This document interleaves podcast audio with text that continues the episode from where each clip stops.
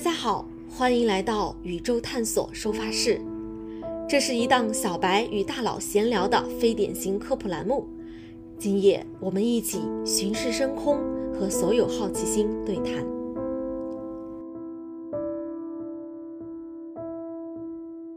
大家好，我是西西。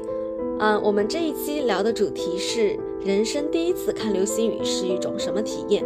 那我们这一次邀请到了追流星雨的少年王老师。大家好，我是王老师。啊，我们同时还邀请到了我的多年好友啊，虽然没有看过流星雨，但是一直对啊流星雨这件事情充满了非常多的好奇。欢迎我们的碎嘴子。大家好，我是碎嘴子。好，嗯，那我们三个将来和大家一起分享一下关于啊人生第一次看流星雨的体验啊。那么首先先问一下王老师，因为我知道你已经看过九年了，对吧？追了九年的流星雨，呃，你第一次是在看流星雨是什么时候呢？我第一次看流星雨的话，是我二零一四年上大学的第一个学期遇到的流星雨，就是十二月。十四号的那场双子座流星雨，那那会儿很冷啊。对对，而且那个时候在威海，十二月威海，呃，刮着大风，然后我就记得那天是冷空气刚过，然后天气特别的好，但是也特别特别的冷，反正晚上可能有零下七八度到零下十度的样子吧。然后在那种寒风当中，在海岛上。看到了人生的第一场流星雨，非常的难忘。哎，王老师，我想我想问一个问题啊，就您刚刚说，你刚刚不是说什么双子座流星雨吗？就是我也老看新闻啊，或者什么时候看那种标题说什么什么座流星雨，这个这个什么什么座是怎么，就说是怎么命名的呢？我们怎么知道我们看的这场流星雨是什么座的呢？所谓什么什么座的流星雨，呃，其实呢。并不是说这个流星，这个流星体哈，它来自于这个星座的这些恒星啊什么的，其实跟那些星座恒星其实没什么关系。呃，真正的含义是这样子的，就是如果说大家有机会去看流星雨，或者说啊已经看过流星雨的这个同学们可能会知道，就是我们看到的那个晚上，呃，划过了一颗一颗的流星，对吧？有好多，呃，然后如果你把这些。你在当晚看到的所有的流星，把它们的轨迹在天空中描出来，然后尤其是要反着，就是沿着它那个流星前进的反方向，反向延伸的话，你会发现所有的流星，它最后会，这个流星的轨迹它会交汇于一点，就是它们它们是有一个共同的焦点的，然后这样子的话看起来就像。呃，所有的这个就是这场流星雨当中的所有的流星，它都是从同一个点对外辐射出来的。所以说，我们把这个点叫做辐射点，然后辐射点所在的那个星座，呃，就是我们命名这个流星雨的时候的一个呃，就是重要的标志。就是说，双子座流星雨的意思就是说，在我们看起来那一晚上的所有的流星，都像是从双子座这个星座当中。辐射出来的，发射出来的，对，就是这个意思。但其实它离这个双子座是非常远，而且没有任何的关系的，就是只是我们眼睛看起来好像是从那个地方发射出来的，但实际上啊，双子座离我们非常非常的远。对对，就是双子座当中的那些恒星啊，离我们的距离都是几十甚至上百光年的距离。但是我们看到的流星从天上飞过去的时候呢，它发光的时候其实离我们只有可能只有一百一百来公里。那你想想，一百多公里和几十上百光年，它能有什么关系呢？就是这这二者之间其实是没有什么关系的，就只是恰好我们看起来流星是从这个方向出来的，所以我们把它叫做这个座的流星雨。嗯。哦，那那我作为小白就问一个特别小白的问题，就是刚刚王老师说什么呃双子座，嗯，对吧？那我刚刚听王老师的意思是说，就是是说有一大群的恒星，他们都属于双子座，是这个意思吗？呃，是也不是，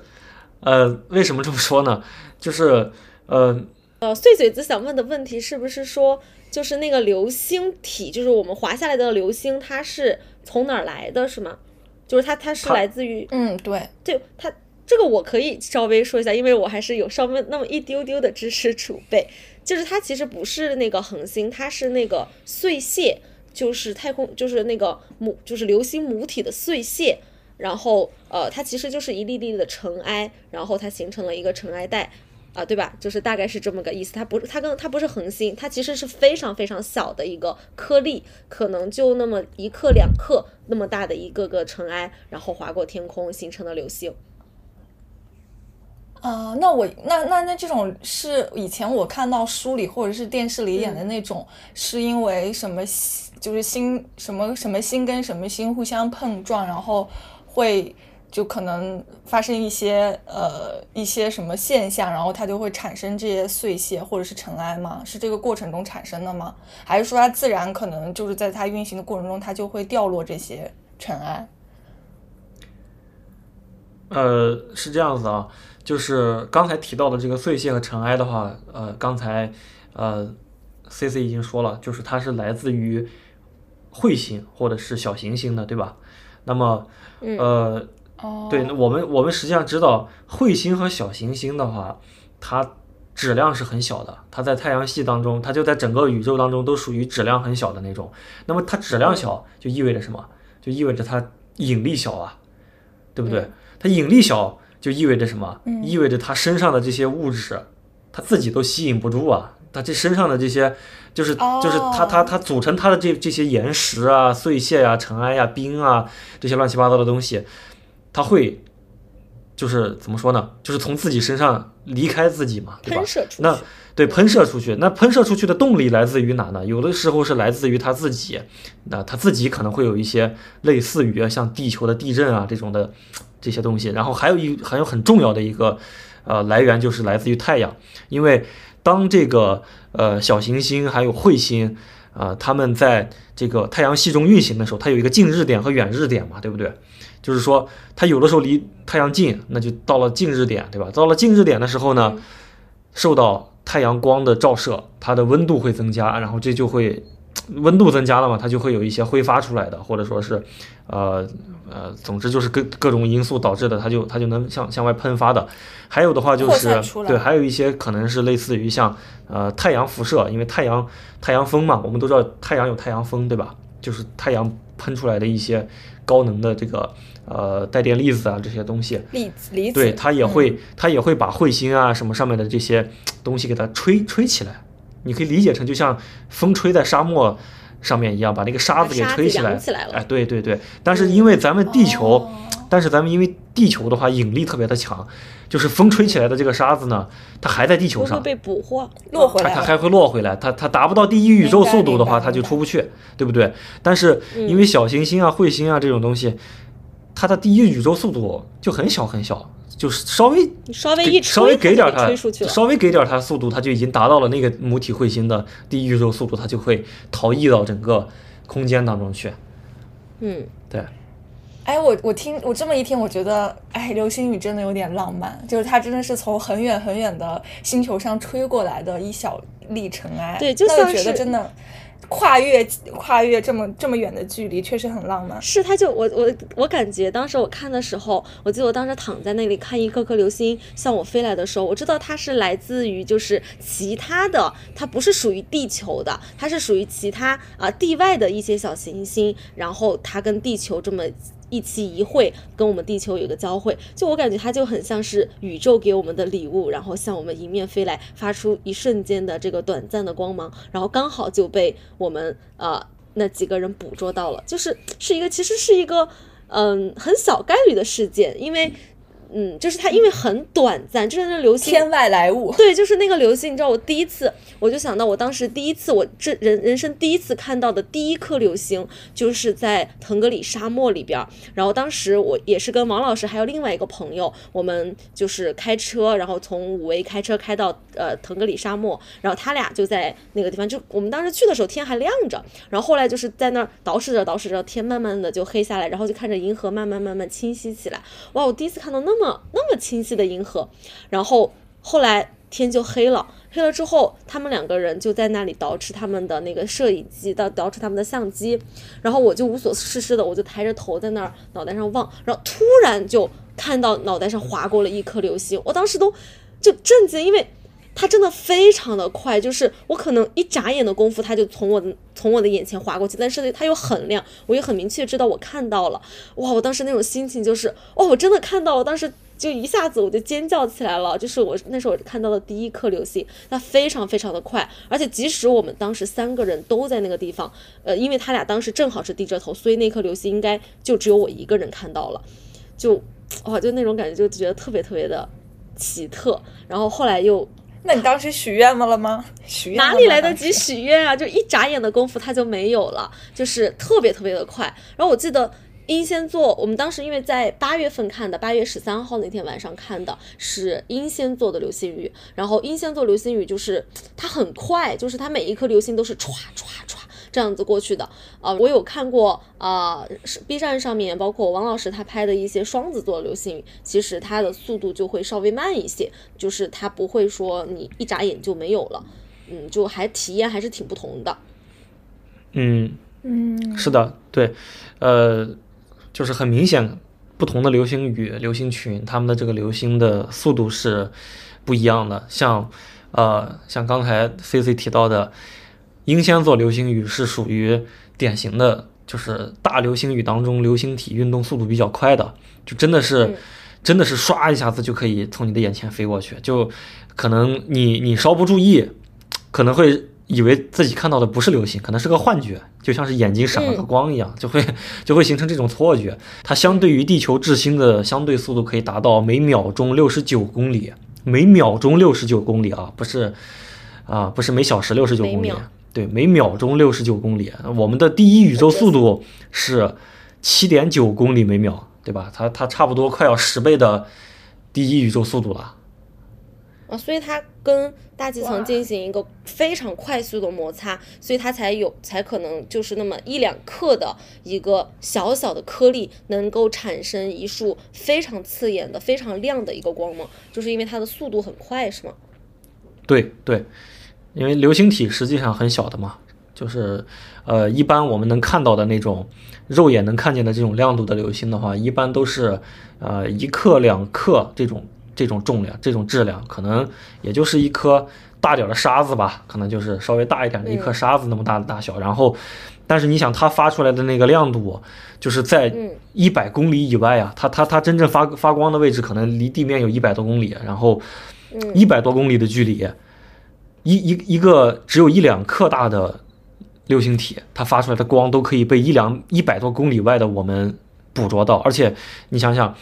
我们人眼的瞳孔。的直径可能只有一两个毫米，对吧？嗯，就是那个光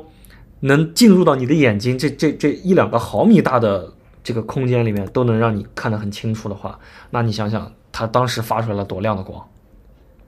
是的，呃，我记得当时。呃，躺在沙漠里面，呃，有一些流，有一有一些那个流星，它其实就像刚刚王老师说的，就是它会让你觉得，哎，是不是一个幻觉？因为它可能弱到快到你可能还没有反应过来，它就已经没有了。但是有一些流星，它真的非常的亮，就是即使是英仙座流星雨那么快的速度，我。就是有一些流星亮到，就是我叫啊，这里有颗流星，然后别的同学一回头去看，也能够再看到它的尾迹，甚至还能看到它后面冒的那个烟，就是它真的能拖出那个长长的尾迹出来，那就是，就是那种那种亮度的流星，就可以让我们当时原地的做仰卧起坐，我们会噌的一声坐起来，然后尖叫，真的划破天空的尖叫，就就那种激动的感觉，我就现在想起来都会觉得，就是很很很澎湃，就。就是那种没有办法去形容，就是就是我也看过直播，就网上的那种直播，但是我就发现躺在那个沙漠里面，真正的头顶着满天繁星，然后看着一颗流星突然划过去的时候，那种身临其境的感觉和在隔着天电脑屏幕去看的感觉是完全不一样的。嗯。那那你们那天去看的时候，它是会有很就是会会很多吗？还是说非常的零星很少？嗯，要等要去抓它那个时间？其实它。它有一个，我记得王老师有跟我说过，它是有一个最大值的，就是它可能有一个。这个最大值大概是每小时几十克，两百克左右，但是它不是均匀分布的，说啊一一分钟出一个或者一分钟出两个，可能有些时候比较多的时候，一分钟可能出个一两个，然后有些时候它可能你要等个两三分钟，它会突然出现呃一颗比较大的，然后有些时候我记得有一些时候可能等个五六分钟，可能都没有看到，但是可能并不是说没有，因为那个天空嘛三百六十度，我们能看到的那个视域是比较有限的，所以。有可能是在我们没有看到的方向，它出现了一颗我们没有看到。因为我看流星雨的时候，我会比较就是一个大概一部分的时间，我会就盯着那一个区域去看，然后再换地方，我不会这样子脑袋像 在一直在转。就所以有些时候有些流星看不到，但是频率大概我觉得，呃，就这么说吧，我那天第一次看流星雨的时候。呃，我们从入夜看到第二天，呃，第二天早上日出快日出的时候，我看了，我数了，大概看了将近三百颗流星。嗯，就是我刨去了一些我觉得是幻觉的流星，然后很肯定一定是看到的流星，大概有将近三百颗。我觉得还是就是作为第一次看，我就真的已经非常的心满意足了。哇，那真的是对，对，就是因为那天，嗯。这个流星的流量，流星的流量就是有一个指标嘛，就是我们呃叫做 ZHR，就是叫做天顶每小时出现率嘛。它的意思就是说，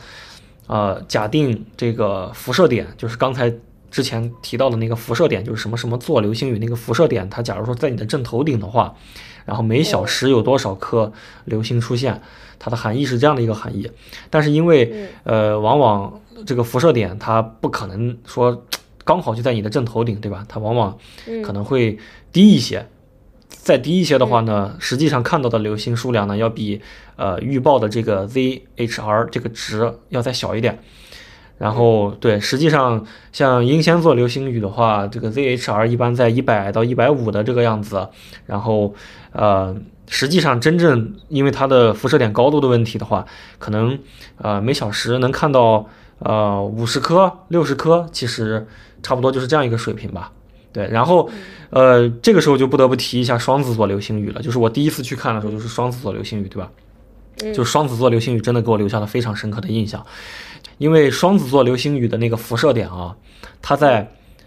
正好就是中国啊这个纬度，然后它正好在这个季节，就可以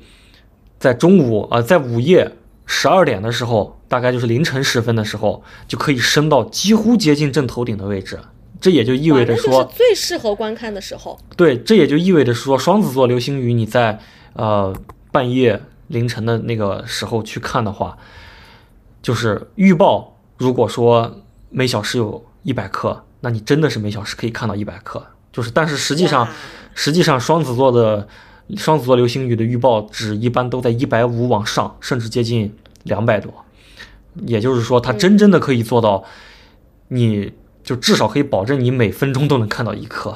然后有的时候密密集的情况下，一分钟都可以看到两三颗。就双子座，它真的是太幸福了。对，而且刚才也提到嘛，双子座流星雨它它这个特点就是流星划过的时候，那个速度是比较慢的，就是它它会给你充足的时间让你去盯着它。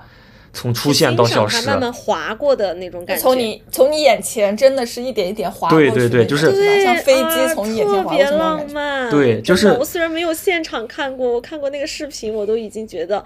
哇，真的太浪漫了。哎，那那我那我很想问大神，就是他们真的看过很多场流星雨的这种，就是就是如果我们在家，就是现在我看到很多很多朋友不是会在家买那种，就是什么可以投影到家里的那个。就是就是说房顶上，然后去看那种什么星座呀，然后也可以看一些小流星，虽然是肯定不是真实的嘛，但是就满足一下这种普通人这种小小的这种体验感。然后我想知道，就是你们在现实生活就真的去看的时候那种感觉，和和就是说可能不管是电视上还是影视作品里面看到的我们观众看的那种感觉，你们觉得最大的差别是什么？呃，你是说的那种投影到家里的那种星空灯是吗？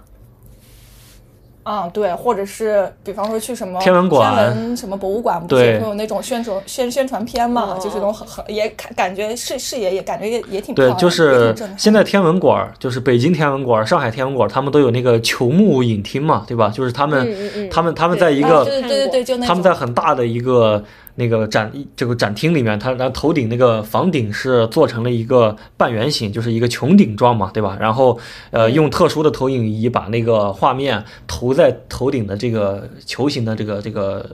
幕布上面，来模拟天空的效果，对吧？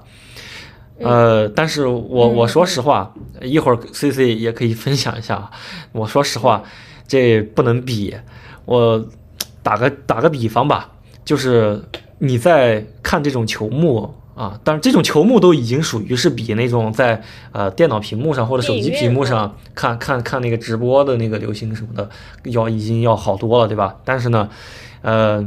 嗯看这种和看呃真实的流星雨的区别，形象一点讲就是，呃，就是怎么说呢？就是看吃播和你自己去品尝美食的区别。嗯嗯，我我我不知道，就是对，我不知道这样这样形容你能 get 到吗？就是我我怎么、嗯怎么说？因为我去过那个上海天文馆去看它的那个球幕的那种展示，就它确实会做的非常的逼真，而且因为它非常的科学严谨，所以说它里面的每一颗星、每颗星星、每个星座，然后它的方向位置什么的都都是呃严格的去考证过的，不是说随便往哪儿一安的，就是它是跟真实的星空是很接近的。但是你知道，就是在那个地方，你坐在一个类似于电影院的椅子上，仰着头，然后旁边都是人，然后你去看一个幕布的这个效果，跟我们躺在沙漠里面，然后旁边是。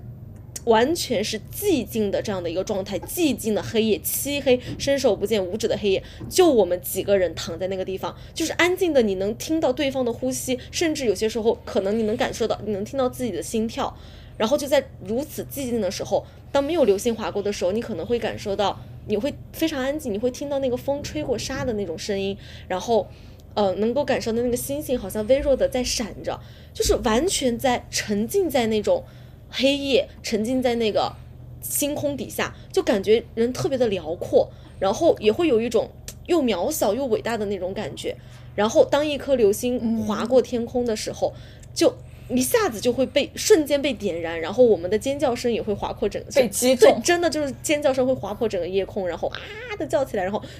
大家一起坐起来，就那种激动的感觉，我觉得跟在电影院去，呃，不管你是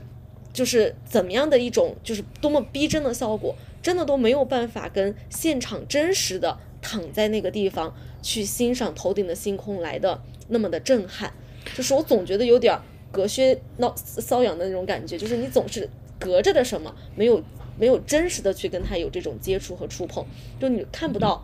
那个星星真实的星星在你头中闪烁，你也摸不到身边那种真实的环境，无论是沙石也好，还是戈壁滩也好，还是草原也好，还是怎么样也好，就是那种自然的环境跟人工设置的那样子的一个场域，我觉得还是有很大的区别的。所以嗯，我真的觉得就是就像就像就像你看电视和你，如果你很喜欢的电影明星在你面前表演，和你在看电影电影院或者是屏幕上看他那种心情肯定是对对，就跟看演唱会，你可能看他的那个非常清晰的那个演唱会视频，跟你真正到演唱会现场去看演唱会的那种感哦觉是完全不一样的。就就大概就是这样的一明白，就是其实可能不一定说本来的景致会有多大的差别，但是你的那个心情和氛围会有特别大的差别。对，有可能你看直播的时候，就是因为它是非常专业的设备嘛，怎么怎么样，它会给你呃定在一个你很适合观看的啊、一个角度或者是一个方向去怎么样去看。然后你可能有些比如说没有特别专业的人士的引导，他可能去的地方不是那么的适合观看，他可能一晚上只看到了那么三五颗流星或者是十多颗流星，还不如在电脑面前盯着电脑屏幕看看得多。但是那种感觉也很不一样。然后再有一个我觉得很大的区别是，就是呃。就刚刚说的，他会给你设定一个屏幕在那个地方，所以你能看到的视野就是他给你定在那个框框的那大概就是那么个呃几十度的这样子的一个范围。但是当你平躺在沙漠里平躺在一边非常开阔的地方的时候，你的眼前是三百六十度的天空，你真的就是就是那种那个叫什么？呃，以前说的那种天穹的那种概念，天圆地方你真的哦，对，天圆地方的那个概念，真的就是躺在那个地方的时候，知道哇，什么叫做古人说的天圆地方，就是那样子的一种感觉，就是非常的精准。嗯，所以了解。那那如果就是我们就是像我们这种小白想去看的话，我怎么我通过什么渠道可以了解到？比方说什么时间在哪里会有不错的这种关关关关关心的这种体验？我有哪些渠道可以知道呢？嗯，其实那个我记得王老师以前讲过，就是流星雨它的时间是。就是固定的，就比如说双子座是十二月中旬，然后呃英仙座流星雨都是在八月十三号左右，呃，但是我也我就是我可能没有王老师那么专业，那要不然王老师你给我们介绍一下，就是呃就是我们一年当中从头到尾呃有哪一些呃流星雨，就是可以供我们欣赏。那个像双子座流星雨，刚才说十二月中，对吧？然后，呃，然后那个英仙座流星雨是八月中，还有一个是比较大的流星是呃象限仪座流星雨，它是每个每年的一月初，就一月三四号的这个样子。然后在这中间呢，还有一些啊中不溜的或者是一些小流星雨，比如说像什么宝瓶座流星雨啊、天琴座流星雨啊，它分布在四月、五月啊这种时候。还有包括像十月、十一月的时候，又有天龙座流星雨啊，呃，狮子座流星雨啊，啊，猎户座流星雨啊，等等等等，就每年还是有这么几个流星雨的，它的时间基本上比较固定。那么想了解这些信息的话，我觉得现在微博上好像，呃，网上其实是有有有有有这么一些，呃。就是新闻或者说是一些消息的，其实可以关注关注，呃，但是其实最重要的，我觉得还是，呃，就是如果说你真的想看流星雨的话，呃，最重要的还是要能够找到一个好天气，对，这个是最关键的。天气不好，说啥都没用，对吧？然后要找到一个。要找到一个舒适、安全，然后周围又足够这个黑暗，因为因为如果周围环境太亮的话，你肯定会影响你看看星星的，对吧？就是能找到这样一个地方，然后又有好的天气，这个才是可能对于普通人而言最难的地方。是的，那这些那这些什么样的天气是？特别适合，或者是这些地方，我我们也是可以通过什么微博或知乎是能看到哪个地方比较适合看，或者什么样的天气比较适合吗？呃，这个就说起来就比较复杂了，就呃，它不是三两句话能说清楚的，因为呃，天气这个事情的话，首先我们都知道，天气一向都是以不确定，对吧？为为为为主要的特征，呃，没人能够预测。对吧？超过一个月的天气，甚至超过十天的天气，也不是很好预测。所以，像天气这种事情，就只能是到跟前再看了。嗯，那一般就是说是天气很晴朗的时候是很适合看的，对，就是没有任何的云层的遮挡，当然是最好的了。啊，但是其实这个呢，这个呢，就是说我们单纯的说，呃，你是想看到更多的流星的话，那肯定是要要要晴朗，对吧？但是实际上，假如说天空中有一层薄薄的这个薄云，那么它也不见得说完全是坏事儿，因为呃，流星划过这种薄云的时候，它会被照出光晕来。就是如果说是晴天的话呢，流星划过去，它就只是一条线，对吧？就是一个亮点飞过去了，但是如果是有云的情况下呢，它就会把周围的那群云也照亮，然后就会有光晕，就是一大片，就可能这种效果也会很不错。但是前提就是这必须得是那种很薄的薄云，呃，稍微厚点的话，那那你就看不到了，对吧？对，然后还有比如说月相，对，还有比如说月相，就月相也很重要，就是呃，因为。我们刚才说，在城市你要避开城市，要到城市郊区，或者是到农村，或者是甚至去更更偏远的地方，呃，就是为了避开这个人工的光污染。但实际上，月亮也是一种光污染，它是天然的光污染，对吧？嗯。俗话讲“月明月明星稀”嘛，对不对？对啊，所以说，对，所以说呢，你要是想看流星雨看的比较好的话，那你肯定要避开满月这种大月亮的时段，最好是啊能够在那种新月呀、峨眉月这种时候去看，对吧？嗯，其实刚刚穗嘴子问的这个问题就是非常的非常关键、非常重要，就是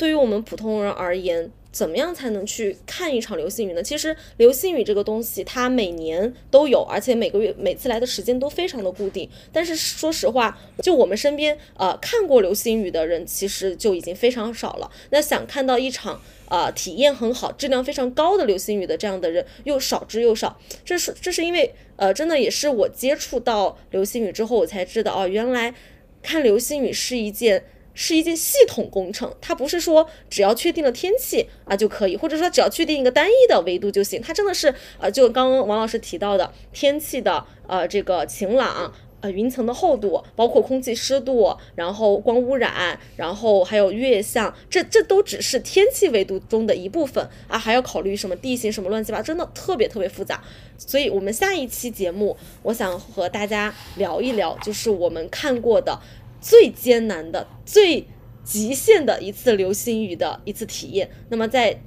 这一次聊天当中，我们会嗯跟大家聊一聊我们当时遇到了怎样的不可控，但是最后又扭转成功扭转了这个呃过程的这样的一个经历。然后同时也会跟大家很直观的分享，就是看一场流星雨。究竟背后是一个怎样的系统工程？那感兴趣的同学啊，朋友，我们可以下一次再来收听我们的下一期节目。呃，那今天我们的呃看流星雨的体验啊，差不多就到这里。那感谢两位朋友的参与，也感谢大家的收听。我们下次再见，拜拜，拜拜拜。